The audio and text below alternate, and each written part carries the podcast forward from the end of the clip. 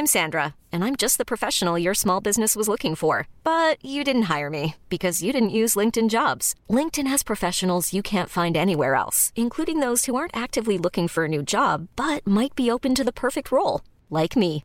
In a given month, over 70% of LinkedIn users don't visit other leading job sites. So if you're not looking on LinkedIn, you'll miss out on great candidates like Sandra. Start hiring professionals like a professional. Post your free job on linkedin.com/achieve today.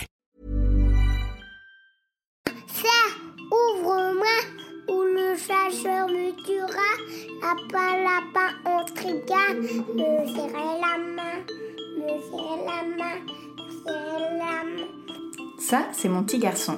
Il vous a probablement fait craquer avec sa petite chanson. Moi, je suis Shane Love, maman solo, auteur du blog Mademoiselle Love, et je connais l'envers du décor. Et vous, vous écoutez Le Tourbillon, le podcast qui parle de la maternité, la vraie, loin des filtres Instagram. Camille est l'heureuse maman d'un petit Gaspard qui a seulement quelques mois. Pour devenir maman, Camille a dû partir à l'étranger et faire appel à une mère porteuse, car son traitement contre le cancer ne lui permettait pas de vivre une grossesse.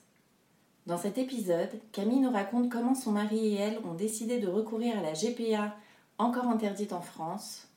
Elle nous raconte son parcours pour trouver une mère porteuse en Grèce et comment tout s'est déroulé jusqu'à ce qu'ils rentrent chez eux à Paris, en famille. Bonne écoute Bonjour Camille, merci beaucoup d'avoir accepté de témoigner dans le tourbillon. Merci Shane d'être là. Alors tu as 26 ans, ouais, c'est tu es mariée. Depuis combien de temps vous êtes en couple avec ton chéri? Alors, à chaque fois, j'ai du mal, mais ça fait à peu près 6 ans. Mais en fait, on a vécu, euh, on a vécu 3 ans à distance. Est-ce que tu as toujours su que tu voudrais être maman? Ah bah oui, nous, avec euh, mon mari, c'est vrai que dès qu'on s'est mis euh, ensemble, on savait qu'on voulait une famille nombreuse, euh, donc euh, de, de 3-4 enfants. euh, voilà, c'était inscrit. on en rêvait. Et alors il y a quelques années, on t'apprend que tu as une maladie grave. Ouais, Il s'agit de quoi? Alors en fait, euh, donc en 2016, on m'a on m'a découvert un, un cancer généralisé du poumon, euh, mais avec une mutation. Donc en fait, cette mutation, elle me permet de, de répondre quand même bien à un traitement, un traitement qui est plutôt confortable. On appelle ça de la thérapie ciblée. Et euh, donc c'est un traitement que je peux prendre chez moi. Donc c'est pas la, la chimiothérapie euh, classique euh, qui fait parfois perdre les cheveux ou voilà, c'est juste des comprimés que je prends chez moi. Et bon, j'avais eu un petit peu de radiothérapie en plus, mais voilà, plutôt confortable quand même comme traitement par rapport au, au traitement contre le cancer habituel. Et alors comment tu réagis quand on t'apprend cette... Alors, bah, quand on m'apprend ça, euh, donc euh, bah, évidemment, hein, comme euh, c'est le choc pour tout le monde, pour ma famille, pour Alexandre, qui n'était pas encore mon mari à cette époque. Et euh, donc là, euh, tout, s'écroule. Euh, mais dès le lendemain, en fait, j'ai essayé de, puiser toute la force que je pouvais pour, pour essayer voilà, d'aller de l'avant, de décider de me battre et de, voilà, de, m'en sortir. Et parce qu'au début, c'est vrai, quand on nous apprend qu'on a un cancer métastasé, en plus, j'avais découvert ce diagnostic toute seule parce que je travaillais à l'hôpital. Donc, j'avais regardé mes résultats toute seule sur la plateforme. Euh, donc là, c'était quand même assez costaud. Et, euh, et en fait, euh, j'ai été déjà très entourée par mes amis, et etc. Et en fait, le lendemain, je me suis dit, allez, je me bats. Donc j'ai ouvert un groupe sur Facebook pour euh, parler de cette maladie. Mais en gardant le, un ton de. Enfin, c'était vraiment un groupe basé sur l'humour. Je voulais pas que les gens aient pitié. Ou voilà, je voulais juste. C'était plus simple pour moi, c'était une façon de, de me protéger. En fait, je donnais les résultats de mes examens, de mes scanners, etc. au fur et à mesure euh, en tournant ça avec un petit peu de dérision. Et, euh, et tous les, toutes les personnes ne devaient pas prononcer le mot cancer ou métastase sur le groupe. Donc tout le monde euh, devait suivre un peu le, le rythme du groupe. Et ça a vraiment bien marché. Et, euh, et du coup, c'était que du positif. Et, et comme ça, ça pouvait. Ça préservait en fait ma famille. Et Alexandre, mon mari, et, et moi-même, parce que sinon on était harcelés de messages pour savoir euh, ce qui se passait, mes consultations, etc. Et euh, donc voilà. Et comment tu l'appelles du coup si tu l'appelles pas cancer Euh, je l'appelle. Je j'avais pas l'idée, donc du coup je l'ai appelé mon truc. Donc le groupe c'est ma bataille, mon truc et ses petits trucs. Donc ces petits trucs c'est les métastases. Et, euh, en fait euh, quand j'ai appris ça, moi je me suis dit bon, je suis couverte de métastases, j'en avais à la tête, au foie, au poumon, aux os, enfin vraiment partout. J'étais et bon j'ai fait des études médicales. Je me suis dit bon là c'est pas ça sent pas bon, j'en ai pour j'en ai pour 3-4 mois si ça se trouve c'est fini. Euh, et en, fait, j'ai eu des amis euh, de ce milieu-là très positifs qui m'ont dit de m'accrocher et qu'il y avait parfois des cancers métastasés qui se, qui se passaient quand même bien et que, voilà, il fallait y croire. Et, donc, j'y ai cru, on y a tous cru. Et en fait, en l'espace de deux mois, avec cette thérapie ciblée, j'avais pratiquement plus de métastases. 70% des métastases avaient disparu. Et euh, donc c'était vraiment que du positif. Du jour au lendemain, en fait, je, je réapprenais. Oui, parce que ce que je t'ai pas dit, c'est que du coup, quand j'ai appris, j'étais en pleine forme avant d'apprendre le diagnostic, j'avais juste un petit peu mal au cou et au dos. Et quand j'ai appris euh, le, diagnostic, en fait, j'ai fait comme un déni de grossesse. J'assimile vraiment ça au déni de grossesse parce que lorsque j'ai appris le diagnostic, du jour au lendemain, je pouvais plus marcher. En fait, j'étais effondrée dans mon canapé chez mes parents. J'étais rentrée chez mes parents. Et j'étais mais alitée, quoi. C'était impossible de, marcher tellement j'avais mal au dos, mal au cou. Tous les symptômes, en fait, refaisaient surface, mais en une journée ou deux journées, euh, on refait surface.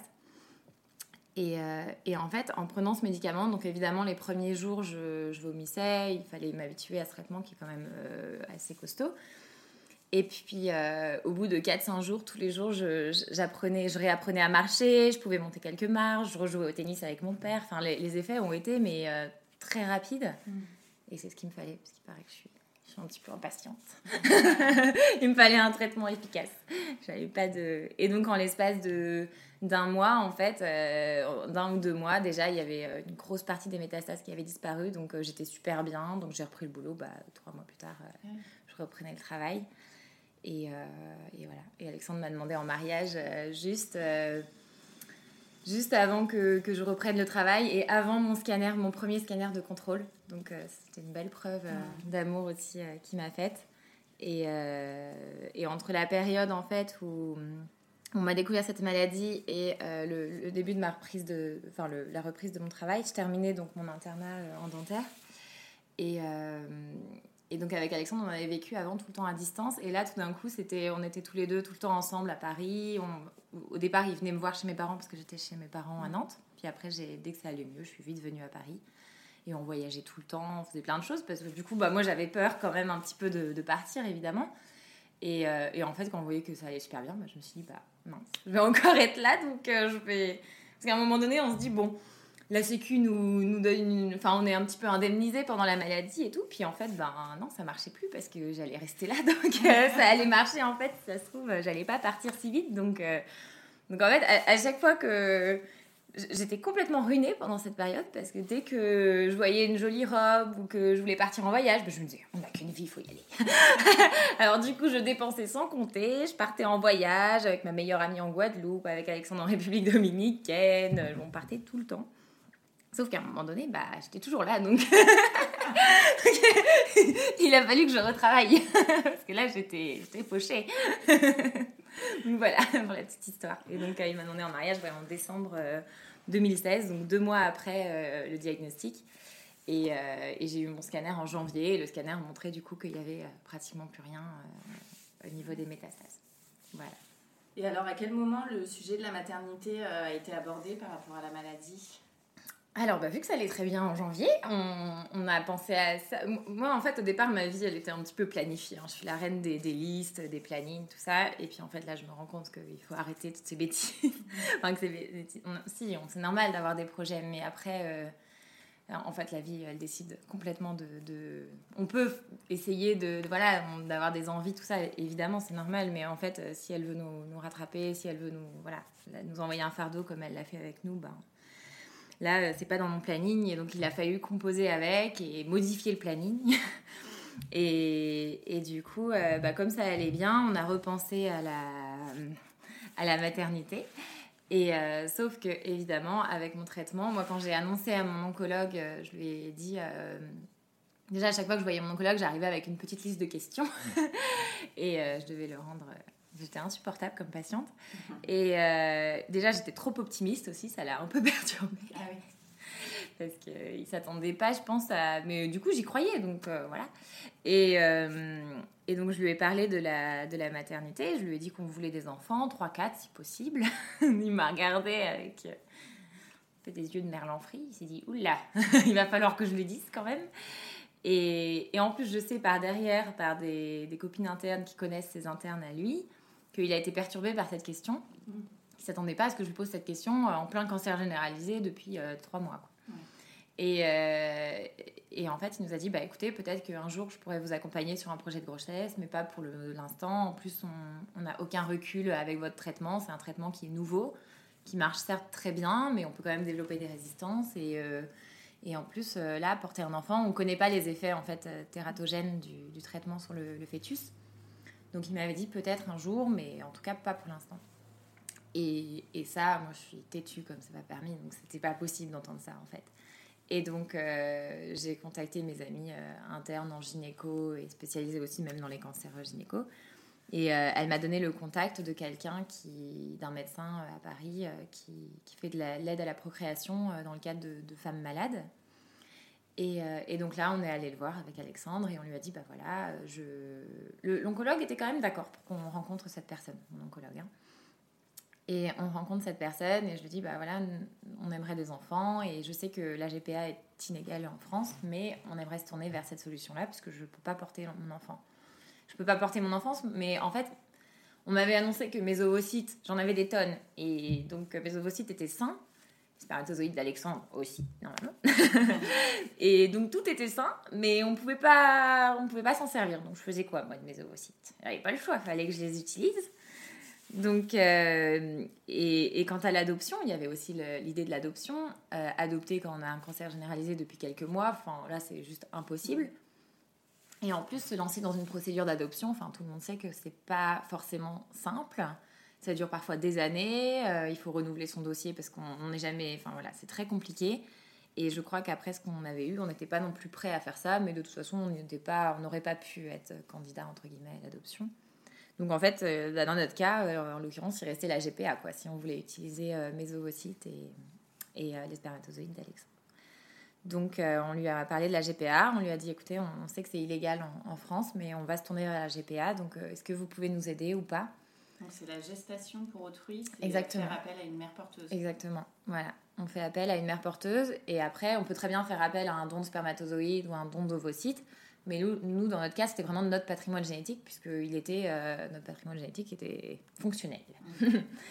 et euh, donc, c'était vraiment la solution enfin, de choix quoi, pour, euh, pour notre cas. Et en plus, moi, on m'avait ouais, on m'avait annoncé que j'étais hyper féconde et du jour au lendemain, que je ne peux pas porter mon enfant. Donc, c'est ça qui est, pas facile à, à, accepter. Et ça a même été presque plus dur à accepter que le diagnostic, en fait. Parce que la maternité, c'était le, désir de maternité, d'avoir un enfant, c'était euh, c'était l'après-cancer. Et, et, le fait de, de me couper cette envie de, de maternité, c'était voilà, me couper euh, ma vie tout court. Enfin, voilà, ok, j'ai eu un cancer, voilà, je me, je me guéris de mon cancer, mais, mais derrière, je peux pas. Euh, voilà. Donc, donc, on avait envie de fonder une famille. Enfin, c'était vraiment dans nos, dans nos, dans nos tripes avec Alexandre. Donc, euh, et là, le, gynécologue, euh, vraiment très gentil, nous a conseillé un de ses collègues euh, en Grèce, donc dans le nord de la Grèce, à Thessalonique. parce qu'en en fait, il faut savoir que c'est vrai que quand on tape GPA sur Internet, je pense que n'importe qui tape GPA sur Internet, on, voit des articles tous enfin moins positifs que. Beaucoup moins positifs que ce qui peut parfois arriver. Enfin, c'était vraiment, c'est plus, c'est vraiment plus négatif, quoi. Alors que parfois ça se passe bien et du coup c'est pour ça que que tu es là aujourd'hui et que j'avais envie de, de, te témoigner tout ça. Et euh, Parce que qu'est-ce qu'on dit de négatif, par exemple? Qu'est-ce que tu as pu lire, euh, toi, au moment où tu t'informais? Déjà, euh, on retrouve beaucoup le, mot esclavagisme. En fait, on considère que du coup que les mères porteuses sont considérées comme des esclaves. on, euh, il y a beaucoup de personnes qui ont peur que les mères porteuses partent avec l'enfant. Euh, on pense que c'est pas cadré, que ça se fait dans des pays sous-développés où justement euh, les femmes font ça que pour l'argent. Que... Donc en fait, des choses qui sont vraiment pas saines, alors que parfois bah, c'est sain, en fait, ça se passe bien. Et, et voilà, donc je crois que c'est pour ça qu'aujourd'hui j'ai pris le parti d'en parler un petit peu. Et, parce que voilà, je, je, voulais montrer un autre regard sur la GPA. Après, je pense pas que je j'ai pas la prétention de faire changer les choses, mais en tout cas, euh, j'ai des retours déjà super positifs sur, euh, sur ça. Donc c'est pour ça que je trouve qu'il faut, faut essayer d'en parler d'une autre façon. Et, et voilà. Parce qu'il y a des pays où c'est vraiment pas cadré et d'autres où c'est cadré. Donc, euh, Et toi, ça t'a fait peur justement de lire tout ça au départ? Bah, très vite, en fait, j'ai lu rapidement, mais en fait, le fait que qu'on ait l'appui, enfin le soutien de, de ce médecin qui nous recommande quelqu'un vraiment de bien, euh, ça nous a ça nous a réconforté en fait. Mm. Nous, on a toujours été, enfin, on a toujours été adressés aux bonnes personnes dans cette maladie. Je sais pas si c'était du fait de, de, de venir de ce milieu-là ou pas, mais on a eu la chance quand même. Moi, j'ai toujours été suivie, mais euh, à la perfection. Enfin, je, je peux rien dire sur ça. C'est parfois je, je, dis que mon oncologue est un peu pessimiste et tout, mais je sais que c'est l'un des plus connus dans ce type de maladie et que c'est vrai que parfois il faut juste me ramener un peu les pieds sur terre parce que j'ai tendance à. mais euh, donc il vous oriente euh, vers la Grèce. Voilà, vers le, le nord de la Grèce, donc Thessalonique. Et là, euh, très vite, en fait, on... Donc en fait, lui, il s'est occupé de ma stimulation hormonale. Donc j'ai arrêté mon traitement pendant 15 jours. Donc je prenais pas de risque à arrêter mon traitement 15 jours. Donc j'ai réalisé la stimulation hormonale en France.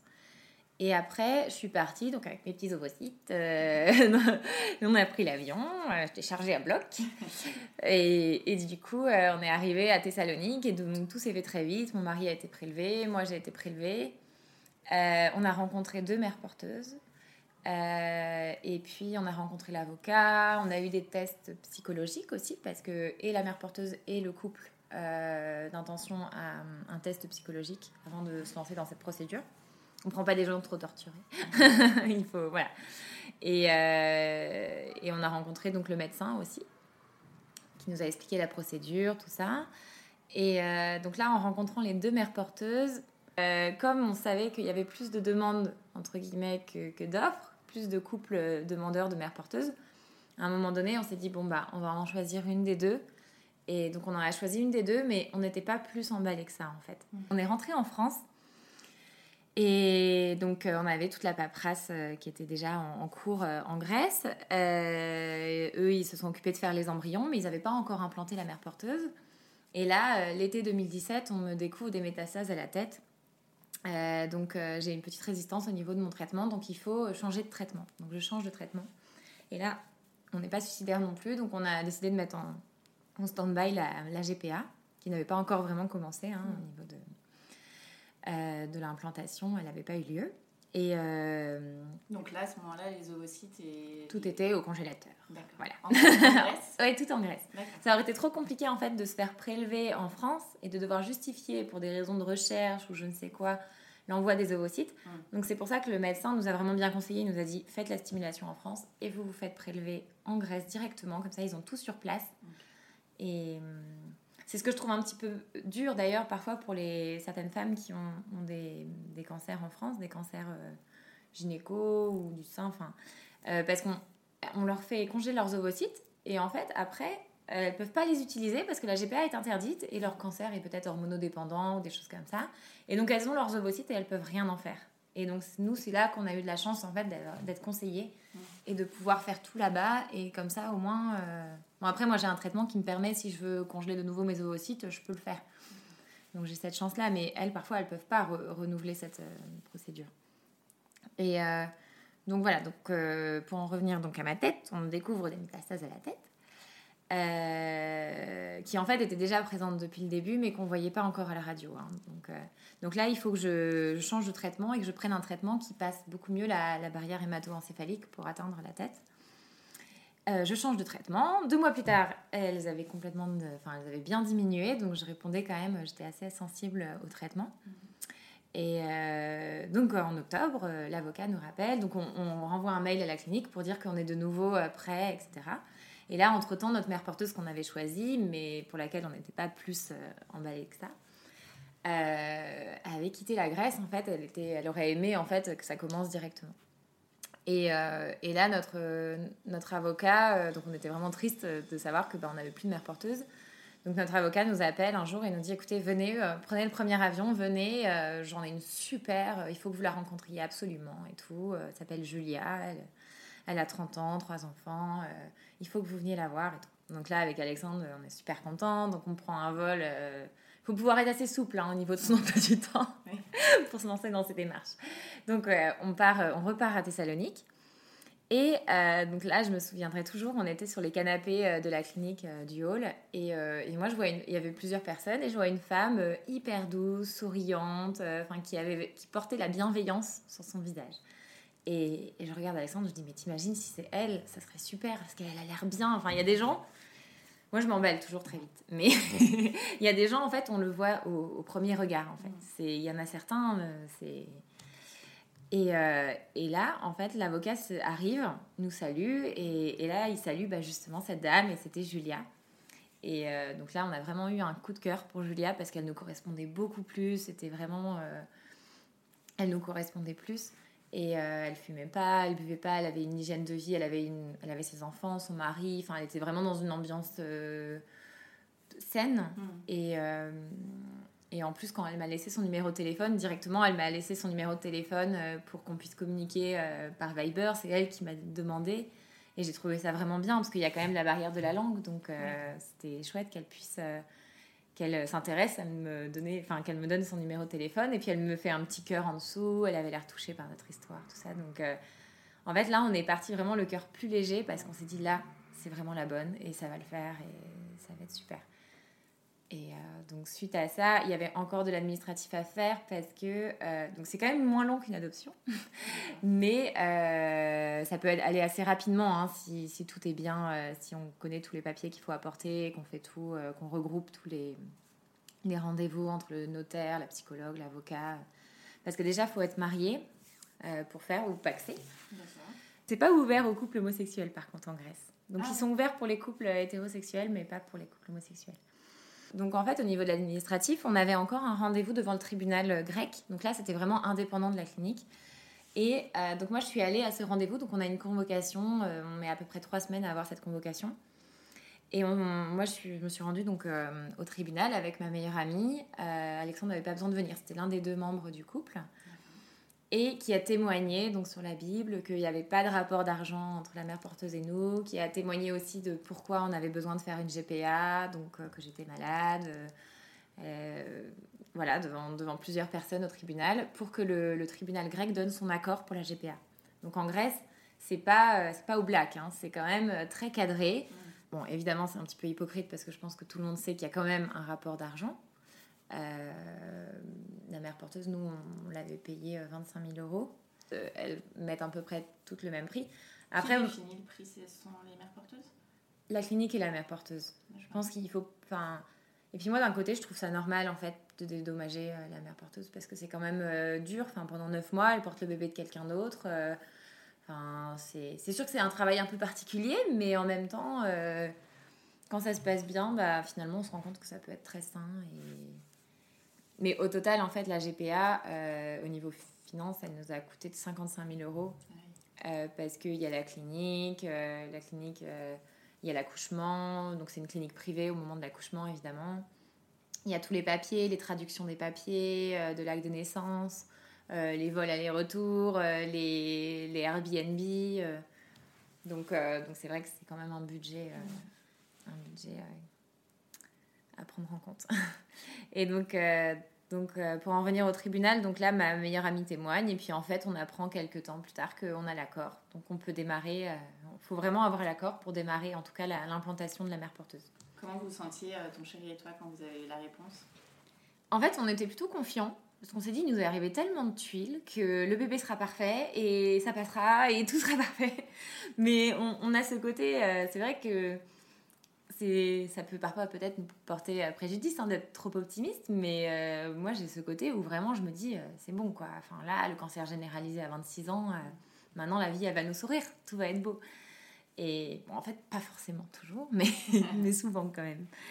Et donc, parce qu'il nous est arrivé vraiment des choses, enfin ce serait trop long de te raconter, mais malgré tout, en fait, pendant toute cette période, on a eu des choses assez merveilleuses qui nous sont arrivées. Et à la fois des, des, gros malheurs et des grosses joies, des gros moments de bonheur. Donc en fait, euh, voilà, la vie c'est vraiment euh, des hauts, des bas. Nous c'est vraiment ça, quoi. C'est pas, on peut pas être avoir une vie un peu plus basique. Euh, c'est des très hauts, des très bas. L'ascenseur émotionnel. Ah ben ça c'est ça c'est évident. Puis dans cette maladie encore plus du coup, parce qu'à chaque j'ai des bilans tous les 3-4 mois, tous les 4 mois. Donc là c'est sûr que l'ascenseur émotionnel il est, il est bien présent. Et euh, donc, quand on a eu l'accord, très vite, en fait, un mois après ou deux mois après, la mère porteuse a été implantée. Donc, c'était en janvier-février 2018. Et, et, là, donc nous, entre-temps, on achète un appartement, on fait, notre, on fait des travaux. Donc, on avait la tête bien occupée. Mais en même temps, on, on, se projetait à 400%. Quoi. On vivait la grossesse à distance. moi, entre deux patients, parfois, je recevais des échographies. Donc, je regardais, j'étais toute c'était, elle nous envoyait tout en fait, Julia, au fur et à mesure. Elle m'envoyait des petits smileys. Euh. Comme je suis pas très douée en anglais, du coup, c'était, c'était plus euh, un, dialogue de, de, smileys, mais bon, c'est, très utile. Euh, et, vous êtes allé la voir pendant la grossesse?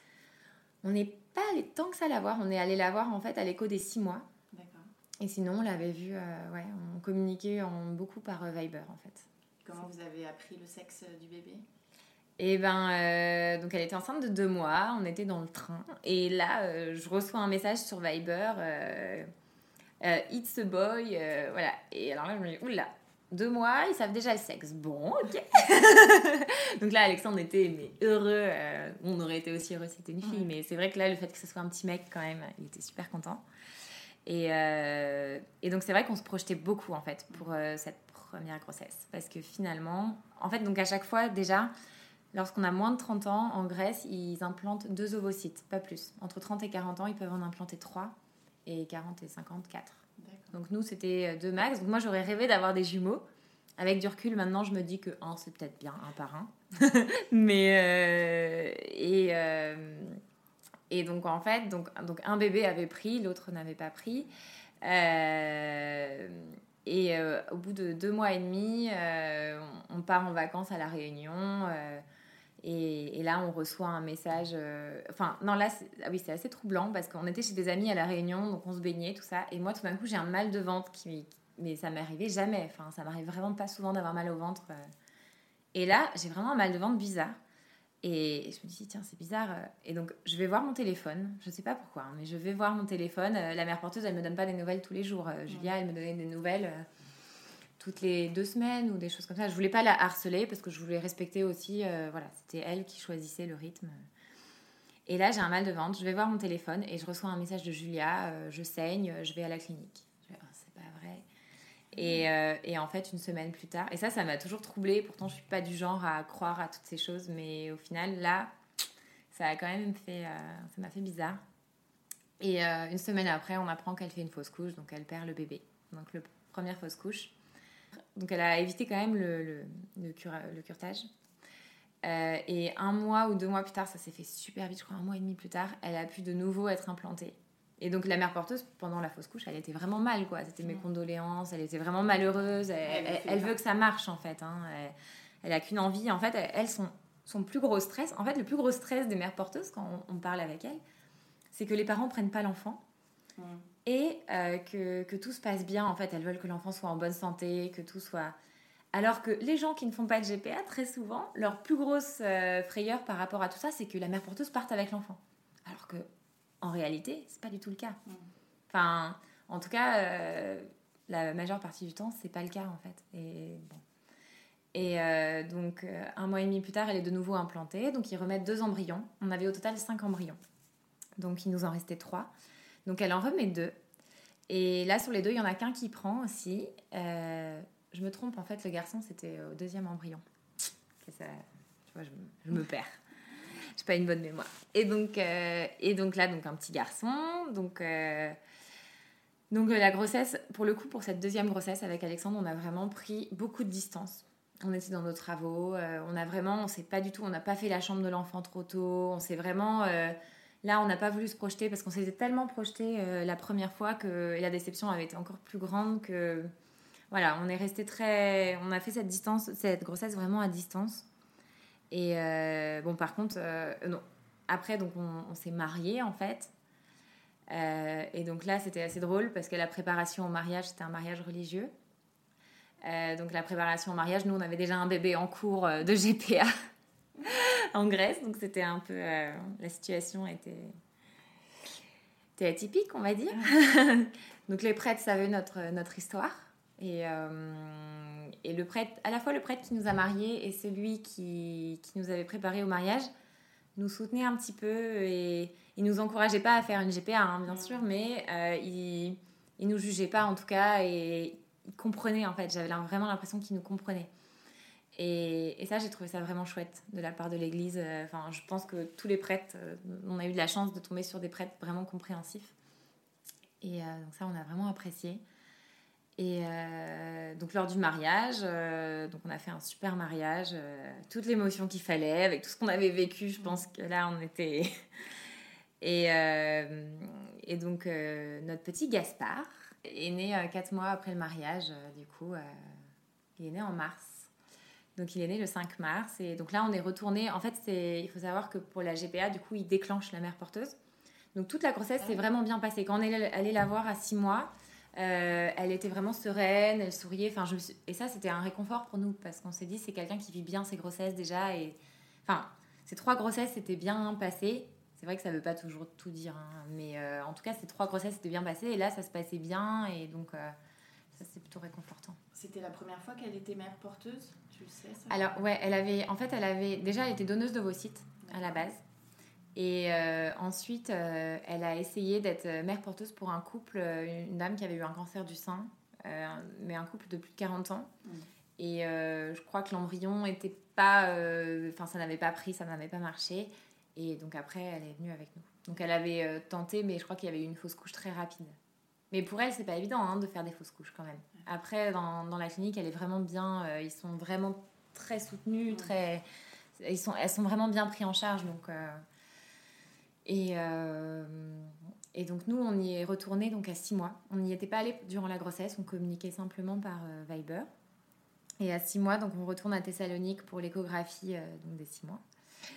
Et alors là, c'était assez drôle parce que l'échographie se passait pas dans la clinique habituelle, mais dans une, une autre clinique avec un médecin, un autre médecin, c'est l'échographie morphologique, je crois. Mmh.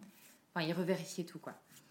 Et, euh, et, alors là, donc il y avait le gynécologue, son assistant, il y avait Alexandre, la mère porteuse, il y avait notre traductrice Artemis euh, de la clinique. Enfin, il y avait un monde fou en fait dans la salle. Donc c'est vrai que j'ai pas ressenti d'émotion en fait, parce qu'il y avait tellement de monde.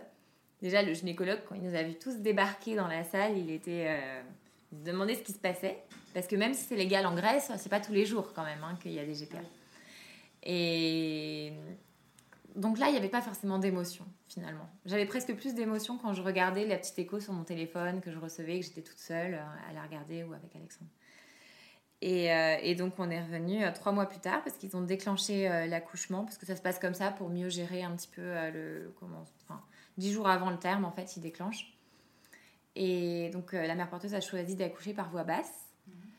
Euh, donc le gynécologue était d'accord. Et donc moi, j'ai... En fait, en Grèce, il y a une personne qui peut assister à l'accouchement.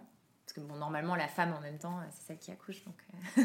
donc là, il n'y a que moi qui suis allée comme je, je, suis une femme. Et comme ça, on était entre femmes. Et donc Alexandre, lui, il a trouvé le temps un petit peu long pendant l'accouchement parce qu'il était... Euh, il attendait avec la traductrice Artemis dans, dans, le hall, en fait. Donc c'était pas simple. Et heureusement, ça a été très rapide. Donc en fait, donc c'est moi qui assistais à l'accouchement, mais juste avant l'accouchement, moi je faisais le, décompte sur Instagram, euh, dilatation du col 3 cm, dilatation du col 8 cm. Donc il y avait tout le monde qui, était au taquet avec nous euh, sur Instagram, c'était vraiment super sympa. Et, euh, donc là, à 8-9, je commence à, mettre la tenue, à assister à l'accouchement. et donc je la rejoins parce qu'elle voulait faire sa préparation vraiment toute seule. vraiment, la sage-femme nous disait qu'elle était hyper courageuse, vraiment. Et donc, on... donc j'assiste à l'accouchement, euh, elle pousse quatre fois et Gaspard sort. C'était, euh, ça a été hyper rapide. J'ai pas vu beaucoup d'accouchements dans ma vie, mais là, franchement, euh, ça s'est vraiment bien passé. Et, et, à la fin, donc on a fait une photo, elle me mettait la main dans le dos. Enfin, elle a pris le bébé 15 secondes, puis après ils ont dit Mais non, c'est elle la maman Et c'est ça, qui fait le pot à pot dans ces cas-là, en fait, quand le bébé sort? On n'a pas fait trop de pot à pot. C'est vrai que je, peut-être que j'aurais bien aimé, mais bah, j'étais habillée. tout simplement. Mais euh, en tout cas, elle l'a pas fait de peau à peau, évidemment. Mais je pense que elle voulait aussi le voir quand même. À chaque fois, elle me demandait des photos quand on se prenait en photo tous les trois lors de sa grossesse, là, euh, pendant les six mois, enfin au sixième mois. Et on avait fait une photo parce que moi, je faisais des photos pour mon blog à côté, enfin pour mon groupe Facebook. Et elle voulait à chaque fois que je lui envoie la photo, enfin c'était pas, elle en avait pas rien à faire quoi. C'était, elle nous envoyait quand il neigeait à Thessalonique une petite photo euh, de sa maison sous la neige. Enfin c'était Et, et donc, à l'accouchement, donc c'est moi qui ai coupé le cordon. Donc, j'ai fait un geste quand même symbolique. Et, donc là, j'ai pris le bébé, puis je suis allée le montrer à Alexandre très vite parce qu'il s'impatientait. Là, Alexandre lui a chuchoté à l'oreille qu'il était fier de lui, tout ça. C'était assez émouvant.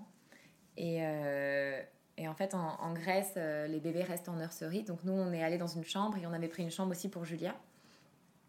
Et euh, on donnait les biberons à chaque fois. Il nous apportait euh, Gaspard pour. Déjà, il est resté 3-4 heures sans prénom parce qu'on n'arrivait pas à se mettre d'accord, pour tout se dire. parce que tous les deux, on est, on est tous les deux assez compétiteurs et tout. Hein. C'est un peu, c'est même un peu l'amour vache parfois. Mais donc, il n'avait pas de prénom. Moi, je voulais Marceau. Lui, il voulait Octave. Donc voilà. Donc à un moment donné, on s'est dit non, mais là, il faut qu'on trouve un prénom on commençait à recevoir des messages alors, alors, alors, parce que tout le monde suivait ça, notre famille, tout ça. Donc Gaspard part, euh, une fois qu'on avait trouvé son prénom au bout de 3-4 heures. Euh, Gaspard euh, retourne en nurserie. nous, on n'avait qu'une envie, c'était de retourner dans le Airbnb dans le centre de Thessalonique qu'on avait réservé, parce que la clinique, c'était pas dingue. Et, et puis, on revenait voir Gaspard en journée, parce que la nuit, de toute façon, Gaspard restait en nurserie. Donc, ils veulent vraiment que celle qui a accouché prenne soin d'elle. Donc en l'occurrence, bon, c'était pas moi, mais j'ai l'impression qu'ils avaient l'impression que c'était moi en fait, parce que les infirmières me prenaient ma tension, me demandaient comment ça allait. Euh, on a essayé de leur expliquer une fois, deux fois, mais il fallait pas les perturber dans leur travail, donc, euh, donc je me laissais prendre l'attention, comme ça c'était l'occasion pour moi de vérifier un petit peu ce qu'il en était.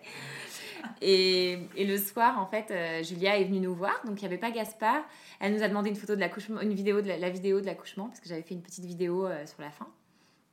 Et elle voulait montrer à ses enfants aussi, hein, tout ça pour leur expliquer. Et je pense que c'est bien avec du recul parce que pour ses enfants, c'est pas facile non plus de voir leur maman enceinte et puis tout d'un coup, euh, plus rien. Donc. Euh, et je crois même qu'à une échographie, elle était venue avec sa fille parce que j'entendais une petite voix. Enfin, je, je sais pas trop, mais je crois.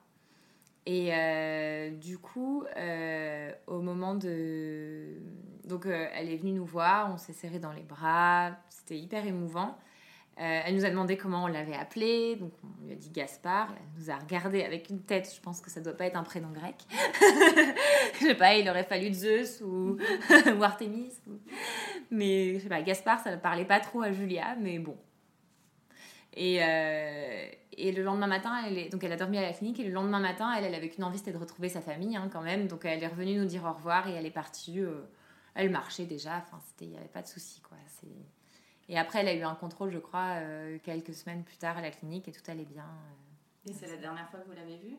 Ouais, c'est la dernière fois le matin qu'on l'a vue parce qu'on s'était mis d'accord, euh, chacun retrouvait sa petite. Enfin, elle retrouvait sa famille et.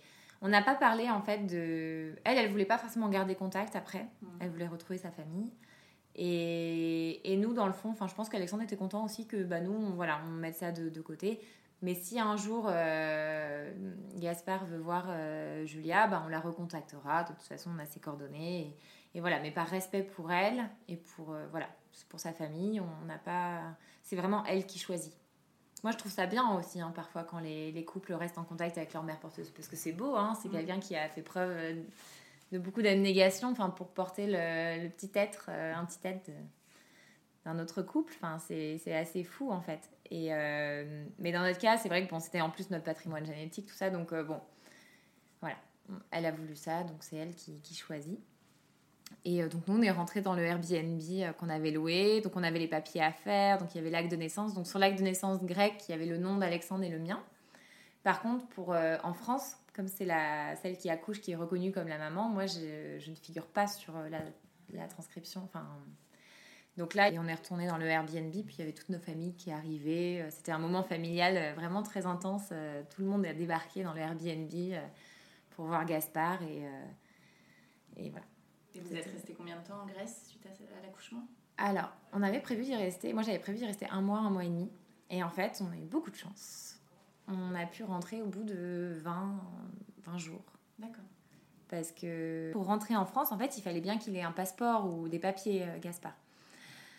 Euh, donc en fait, un passeport, ça met trois semaines évidemment à faire. Donc on a, comme c'est un enfant euh, né de, parents étrangers, euh, il fallait qu'on aille à Athènes. Donc Athènes, c'est à 6 heures ou 7 heures de route de Thessalonique. Donc on a dû prendre l'avion pour aller à Athènes. Et il fallait aller à l'ambassade d'Athènes. On ne pouvait pas faire ça sur place. Donc on est allé à l'ambassade d'Athènes avec Gaspard, qui dormait comme un bébé, à point fermé dans l'avion, pas de souci. Et, et donc on devait avoir nos actes de naissance, la, la, traduction de, de, enfin, la traduction de l'acte de naissance de Gaspard, l'acte de naissance d'Alexandre, le mien, enfin plusieurs papiers, notre livret de famille, des photos de Gaspard. Donc ça, ça avait été, euh, ça avait été costaud, les photos de Gaspard, parce qu'il y a des photos d'un bébé qui vient de naître et en plus qui né dix jours avant le terme. Donc euh, clairement, il n'ouvrait pas les yeux. Donc ça a été l'horreur. On, l'a torturé, le pauvre, pour qu'il ouvre ses yeux. Et euh, arrivé à l'ambassade, donc on, on, bah, on, a expliqué notre histoire et je pense qu'ils ont été touchés et ils nous ont vraiment aidés parce que au lieu d'attendre trois semaines un passeport, ils nous ont dit, ils nous ont donné un laissez-passer pour Gaspard, comme lorsqu'on se fait voler les papiers, ses papiers et qu'on a le droit à un laissez-passer là pour euh, voilà circonstances exceptionnelles. et donc, euh, donc on a eu le droit à un laissez-passer et en fait euh, il fallait qu'on prenne notre billet d'avion par contre directement à l'ambassade parce que le laissez-passer c'est pour telle date, tel vol. Donc on, a, on avait notre petit laissez-passer, donc on est rentré plus tôt finalement euh, que ce qui était prévu. Et on est rentrés tous en famille parce qu'au départ, euh, Alexandre devait rentrer plus tôt pour son travail. Et moi, je suis plus souple au niveau de mon travail, donc euh, comme je suis en libéral, je pouvais. Mais bon, à un moment donné, il faut quand même travailler parce que là. Rembourser tous ses frais. Tous ses frais. Les robes, Gaspard, le bébé le plus cher de la Terre, là. Hein. il va être privé de cadeaux de Noël pendant trois ans, là, je pense. Ou à vie, le pauvre. Pas de petite souris, pas de Noël, pas de. non, mais. Euh, Et alors, comment ça se passe quand vous rentrez en France? Quand on rentre en France. Alors, déjà, on passe en VIP hein, avec notre laissez-passer. Et puis là, avec un bébé, c'est génial hein, quand mm. même. Rien que pour ça, j'ai presque envie de voyager avec une poussette vide.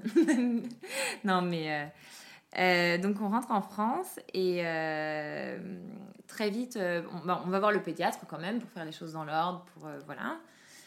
Euh, et, très vite, Alexandre fait un passeport, euh, s'occupe du passeport pour Gaspard, parce que moi, je j'ai aucun, euh, moi, j'ai aucune reconnaissance pour l'instant. Hein, encore aujourd'hui, j'ai pas, je suis pas la maman en fait pour l'État français. C'est mes ovocytes qui ont fait ce petit bonhomme, mais j'ai aucune, aucun droit. Enfin, voilà, j'ai pas de, parce que c'est vraiment la femme qui va accoucher qui, qui est reconnue comme la maman en France. Alors que sur l'acte de naissance en Grèce, je suis la maman, donc c'est ça qui est fou. Et donc on a toute une démarche à faire là maintenant en France. Donc euh, là déjà j'ai pris le nom de mon mari, déjà un grand pas. Et maintenant il nous reste euh, donc euh, il y a deux options, soit on l'adopte, soit je l'adopte, je veux dire. Soit apparemment là il y a eu un cas à Nantes d'enfant comme ça qui a pu être reconnu sans adoption. donc on, on, va se lancer dans tout ça là cet été. On avait d'autres choses à faire. Il fallait le présenter à tout le monde cette petite merveille. Donc, et donc voilà ça s'est passé à peu près comme ça. Est-ce que tu t'es sentie tout de suite euh, à l'aise dans ton rôle de maman? Euh, Est-ce que je me suis sentie à l'aise dans mon rôle de maman? Bah franchement, oui. Et pour moi, c'était naturel en fait. Je me suis toujours dit, de toute façon, les femmes, elles sont mamans depuis la nuit des temps et je, je me pose pas de questions en fait. Je, fonce, parfois un peu trop peut-être. Mais et donc ça s'est fait, mais euh, ça a été, ça n'a pas bouleversé notre foyer où c'était que du bonheur en fait, que du positif on était mais tellement heureux, il n'y a rien qui pouvait euh, entacher ce bonheur. Enfin, et, euh, et puis en plus, il faut dire qu'on a de la chance parce que Gaspard est vraiment un bébé cool pour le moment. il, a dormi très vite, là il dort 12-13 heures, enfin, c'est hallucinant. Quoi. Il mange bien, euh, il dort bien, donc, et là il commence à faire des petits sourires. et qu'est-ce que ça a changé pour toi la maternité? Plus d'organisation, il faut se lever plus tôt le matin. Euh, qu'est-ce que ça a changé? Bah, Du coup, nous, ça nous fait vraiment, en l'occurrence, dans notre euh, histoire, ça nous fait penser à l'après. Donc, euh, ça, c'est merveilleux. Et, et puis, c'est quand même super chouette d'avoir un petit comme ça. Bon, il ressemble un peu trop à Alexandre. À un moment donné, je me suis demandé s'ils n'avaient pas oublié mon ovocyte dans l'éprouvette. mais là, il commence à me ressembler. Donc, mais non, qu'est-ce que ça a changé? Du positif en fait. Nous, après, on est des parents plutôt cool, donc on n'adapte pas notre planning en fonction de Gaspard. C'est vraiment lui qui s'adapte et il s'adapte plutôt bien. Donc, euh, c'est lui qui, voilà, si on veut voyager, il nous suit. Si on veut. Euh, de toute façon, il a pris l'avion à une semaine et trois semaines de vie, donc euh, je pense que. non, mais on, verra comment ça se passe, mais c'est vrai que. On ne veut pas être esclave de notre enfant et on veut continuer tous nos projets. En plus, moi, avec ma maladie, j'en ai euh, quatre fois plus qu'avant. Donc, déjà qu'avant, j'en avais beaucoup. Là, euh, là je, suis, je suis fatigante, apparemment. Et euh, qu'est-ce que tu aimerais dire aux personnes qui sont contre la GPA Qu'est-ce que j'aimerais dire aux personnes contre la GPA euh, Peut-être, euh, je ne sais pas si je pourrais les faire changer d'avis, c'est pas le, non plus le but, mais qu'ils entendent au moins, qu'ils entendent un autre, un autre témoignage que ceux qui peuvent voir parfois à la télé et qui peuvent être même terribles. Enfin, moi, la GPA, je suis pas pour toutes les GPA. Moi, je suis pour. déjà, je distingue vraiment la GPA éthique de la GPA non éthique. Pour moi, la GPA non éthique, c'est lorsque c'est pas cadré, lorsque c'est fait dans des conditions qui sont pas saines. Euh, nous, notre GPA, c'était vraiment très sain. Et donc, pour moi, c'est une GPA éthique dans un pays légal, euh, avec avocat, avec test psychologique, avec notaire, avec euh, tribunal. Enfin, vraiment cadré. Il n'y a pas de. La mère porteuse peut pas partir avec l'enfant, peut pas. Et puis, il y a une vraie relation qui s'est créée. C'est pas. c'est pas une esclave. c'est pas. Elle loue pas son ventre. On l'a pas considérée comme ça. Et je pense pas que elle parce qu'il y en a qui ont des mots vraiment durs en fait sur la GPA et ça, ça me, ça me rend vraiment triste en fait. J'aimerais vraiment que, que les gens ouvrent un petit peu, comprennent euh, et, n'attendent pas forcément d'être confrontés à une situation pour, euh, bah, pour, euh, pour la comprendre. Notre famille qui d'ailleurs initialement n'était pas forcément favorable à la GPA. Hein, que je dis souvent. au final, dans la famille d'Alexandre, ils étaient opposés à la GPA. Enfin, c'est nouveau, hein, donc et dans ma famille, moi, mon père m'avait écrit une lettre de deux pages pour me dissuader de faire la GPA. Enfin, et tous les amis, euh, on est issus d'un milieu catholique, tous les deux, et euh, étaient contre la GPA. Et en fait, euh, toutes ces personnes, en fait, ce qui est fou, c'est qu'elles ont changé d'avis, enfin, ou elles ont évolué sur leur avis. et je me souviens qu'au mariage, on nous a même demandé si on faisait une petite cagnotte pour la GPA. Enfin, c'était incroyable.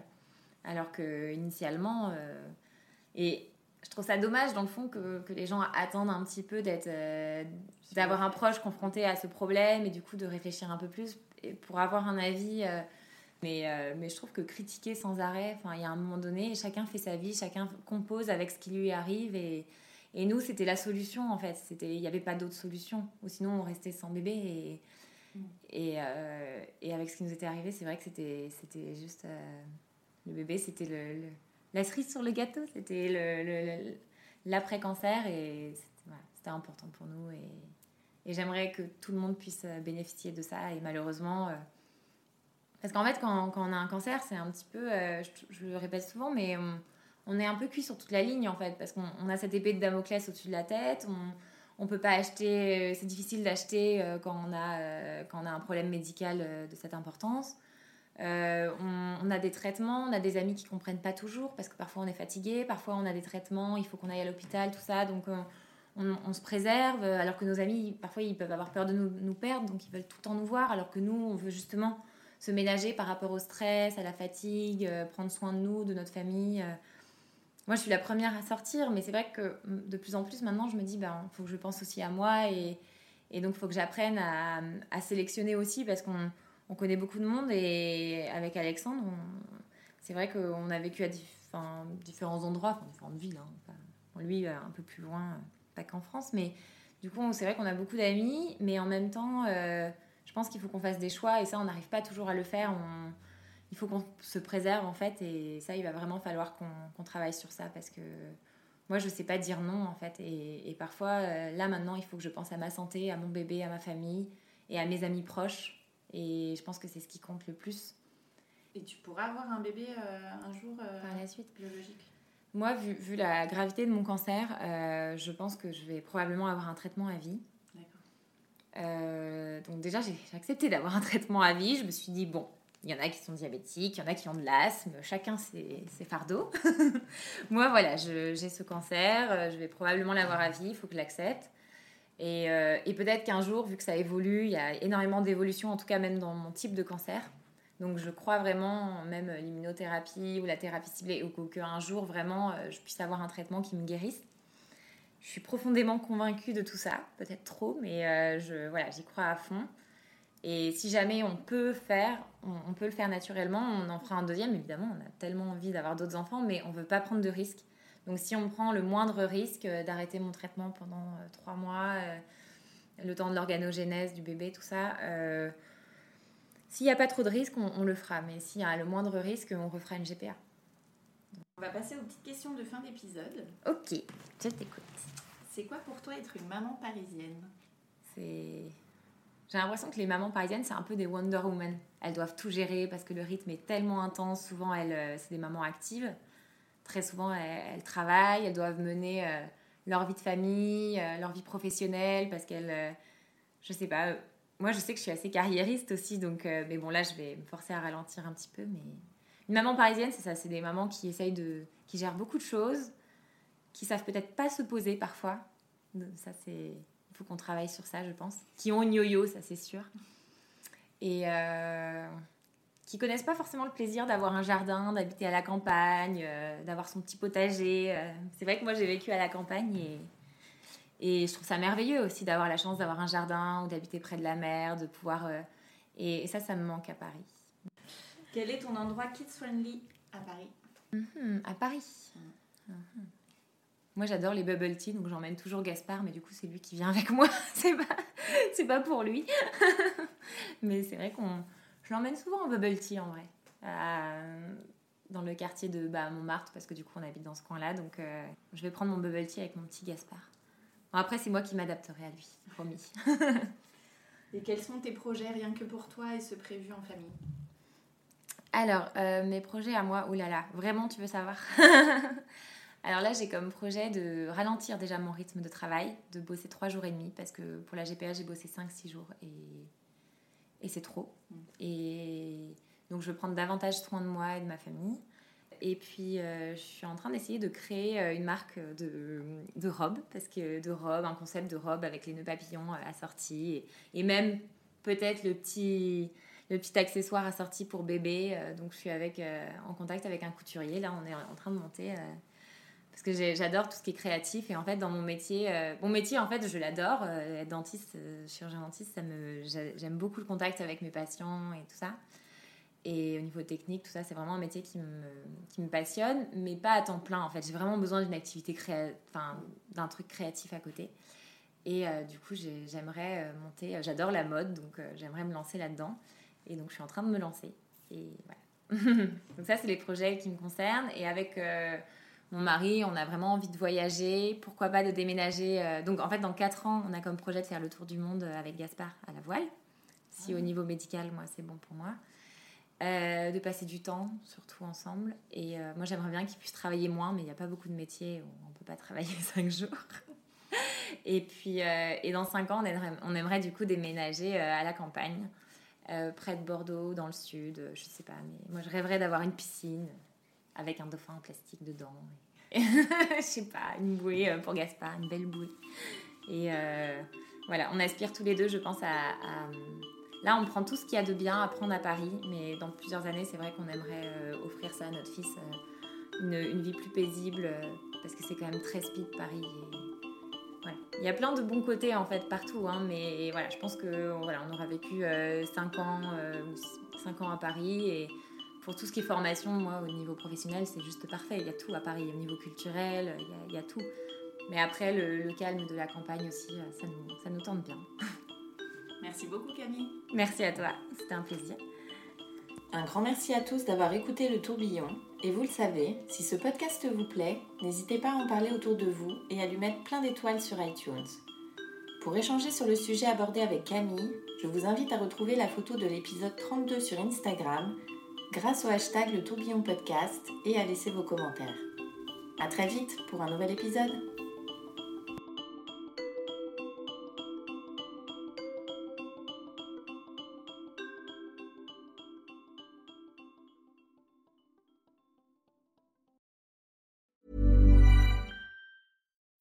When you need mealtime inspiration, it's worth shopping Kroger, where you'll find over 30,000 mouthwatering choices that excite your inner foodie. And no matter what tasty choice you make, you'll enjoy our everyday low prices, plus extra ways to save, like digital coupons worth over $600 each week. You can also save up to $1 off per gallon at the pump with fuel points. More savings and more inspiring flavors make shopping Kroger worth it every time. Kroger, fresh for everyone. Fuel restrictions apply.